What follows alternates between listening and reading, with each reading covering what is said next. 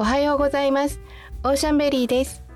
この番組はシルバーガールの私てんちゃんが日々思うことやもう一つようわからんことを一回立ち止まって自室のクローゼットであれこれオーシャンベリー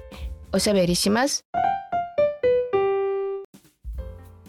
ちょっと前になるんですけど私の誕生日に娘が飲みの市っていうイベントに誘ってくれました。住んでる町の大きな公園で開催されるということで、まあ、連れて行ってもらったっていう感じで駅の北口にある大きな公園で開催されていたんですけど北口に出たらすごい人だったんですね。なんかあの若いカップルとか家族連れとかもうすごいこう行列をなしてなんか民族大移動みたいな感じでドロドロドロドロ行って普通の横断歩道も警備員さんの人が整理しないと渡れないぐらいのすごい人でした。東京のみの市っていうイベントはですねもう第19回目になるそうでアンティークとかあのヴィンテージなどの雑貨なんかがすごい集結するイベントなんですね。まあ、全国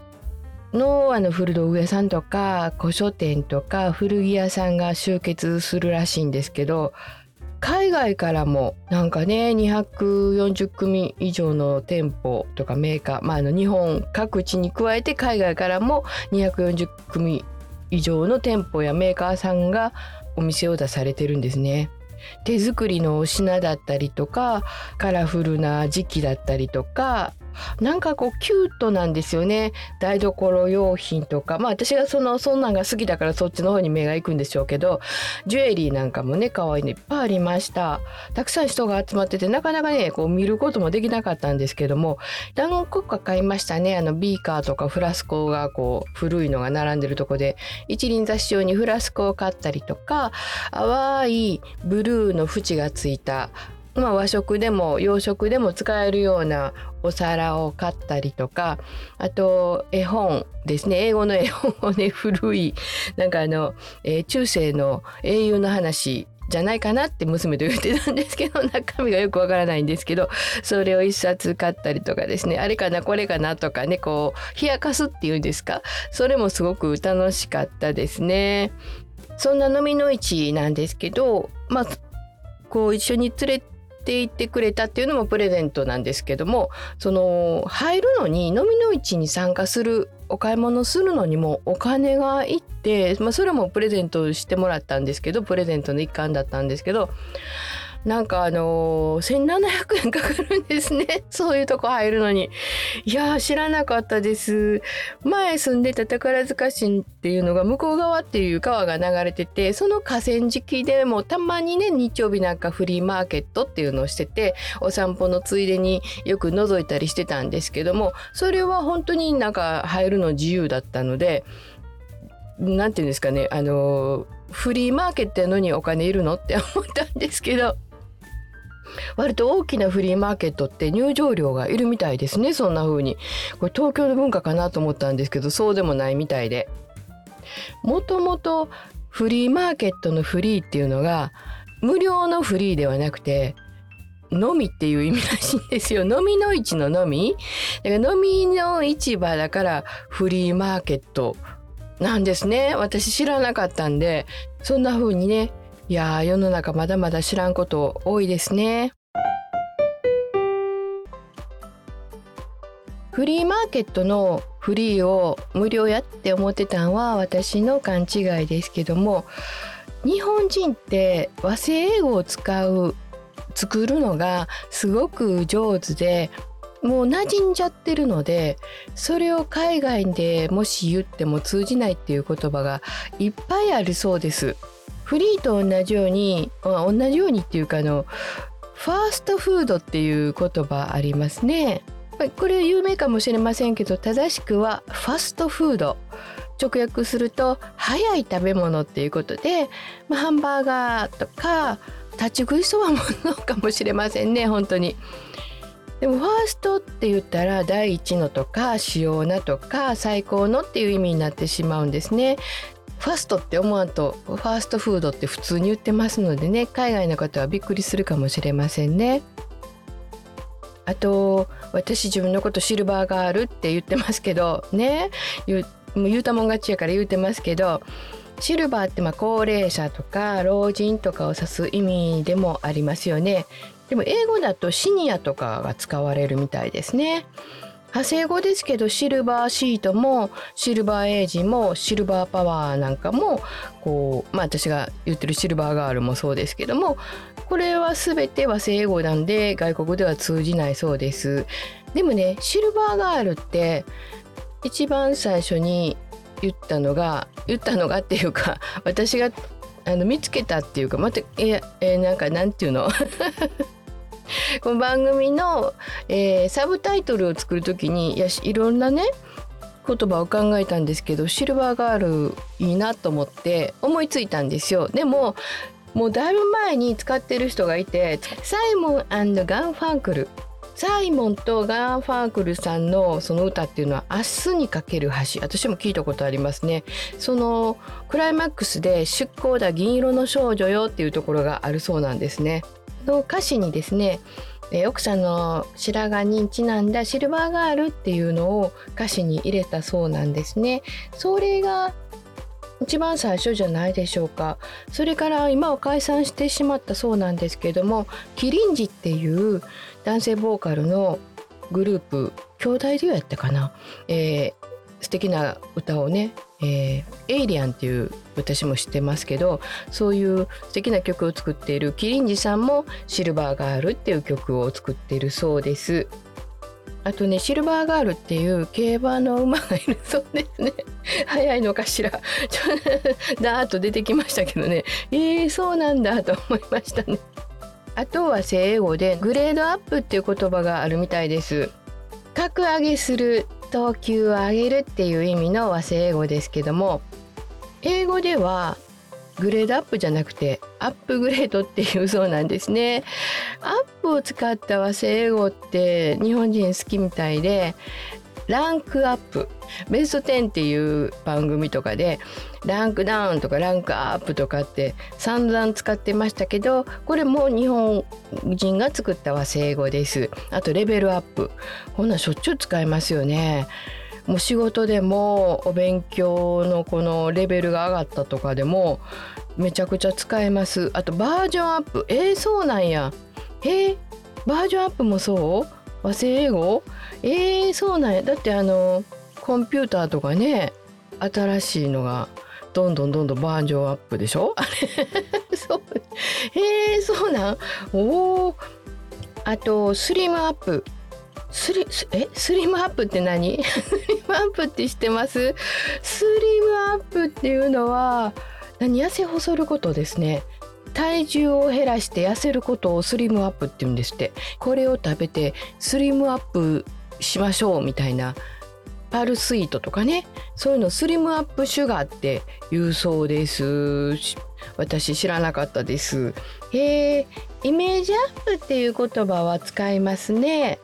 女優さんとかアイドルとかが、まあ、これによってイメージアップしたとかこんな発言でイメージアップしたっていい印象になったとか素敵に思われるっていうことだと思うんですけど反対にダウンを使った和製英語は、まあ、反対にイメージダウンですよね。あとコストダウン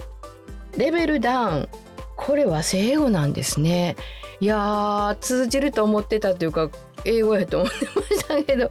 そうなんですね。落とし穴のような気がする。私だけ？そうか。いやもう使いすぎなんですよカタカナ。もう何が何だかわからないんですよ。だから誰が言うたん？みたいな。もともと誰が言うたの？っていう感じですよね。でも責任って分かりませんもんね言葉ってね。みんなが使ってこうこうざわざわざわざわざわざわってこうこうねこう形になっていく感じですからね。洗練されたセンスを表す和製英語でハイセンスっていうのがあります。ハイセンスな暮らしとかねなんか素敵そうな匂いがするようなお高そうな。まあハイセンスセンスがいいことやから値段関係ないのかもしれませんね。英語では a good taste などと表現されるそうです。ハイセンスと同じハイを使った言葉にも和製英語が多いです。ハイテンション。これもそうなんですね。テンションって英語じゃないのかな。ハイテンション。ハイウェイ。ハイソックス。あそうか。ハイテンポ。ハイペース。ハイビジョン。などがあるそうです。へえハイソックスはそう言うたらね作ったような気がする。なんかねソックタッチっていうのがね私が中学校ぐらいに流行ったんですけどもキューって上げてねハイソックスをソックタッチで塗り固めた 時代ですけどもようねなんかあんまり塗りすぎて足切った子がおるとかね、えー、都市伝説みたいに「いや怖い」とか言いながらねまた今日もが塗ったりとかずれんの嫌とか思ったりとかしてましたけど、えー、そうですか。ハイソックスもハイテンポもハイペースもハイビジョンも和製英語で外国行ったら通じないそうです。まあねそんな言葉がペラペラペラペラ出てきたら苦労はせえへんっていう感じで海外で話しかけられたら「うっうってなってね 固まって何にも出てこないんですけども和製英語の他に日本人には褒め言葉でもアメリカ人には NG なワードっていうのがあるらしいです。ダンディっていう言葉ありますね。男性の服装とか振る舞いが洗練されてておしゃれな感じの人ですね。年齢とかを重ねてもなおにじみ出てくるこの粋な雰囲気っていうんですかね。そういうニュアンスもあると思うんですけども、これがね、英語だと服装や見た目ばっかりを気にして仕事もろくにできひんやつっていう意味らしいんですね。アメリカ人に言うのか日本人に言うのか全然違ってきますね。なんか褒め言葉や思ってますもんね。いやあの人ダンディやわっていうのはね。最高の褒め言葉ちゃいます？私らの年代の男性に言うには。あとナイーブっていう言葉ですね。ナイーブって言ったら日本ではまあ純真とか素朴とか繊細な人っていうイメージですね。ところが英語圏では世間知らずとか単純とか未経験のアマちゃんっていうマイナスイメージの言葉になってしまうそうです。例えば「I'm naive」などと言うと「私は世間知らずのアマちゃんです」とかって言ってるかあははに ちょっとアホなキャラクターになってしまうんですかね。私ってバカです みたいな感じになるんでしょうかね。ちょっと言い過ぎ？いやなんかなんかそんな感じになるので気をつけましょう。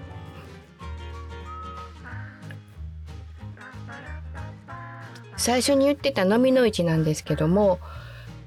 3日間開催されてたそうなんですね。私が行けたのは最終日だけだったんですけど本当にあのゆっくり回ったら3日間回っても回りきれないぐらいのお店が立ちに並んでました。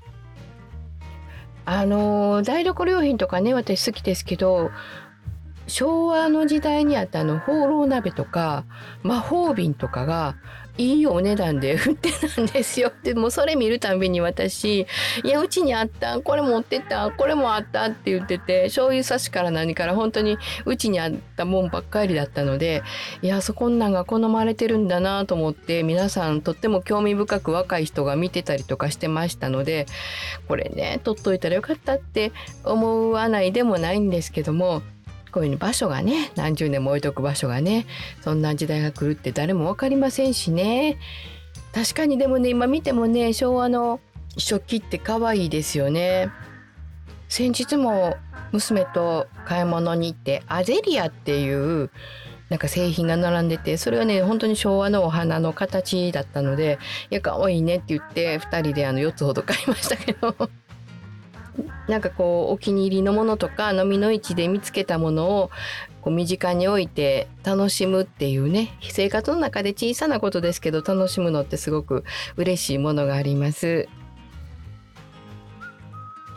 お別れの時間が近づいてきました。この番組は毎週火曜日の早朝に配信しています。皆さんのお便りも募集しています。最近思ったこと昔の思い出などなどどんなことでも皆さんの声を聞かせてください。番組をフォローしていただくと次に配信された時に聞いていただきやすくなります。また評価で星をつけていただくと励みになりますのでよろしくお願いします。今日が皆さんにとって素敵な一日でありますように。てんちゃんでした。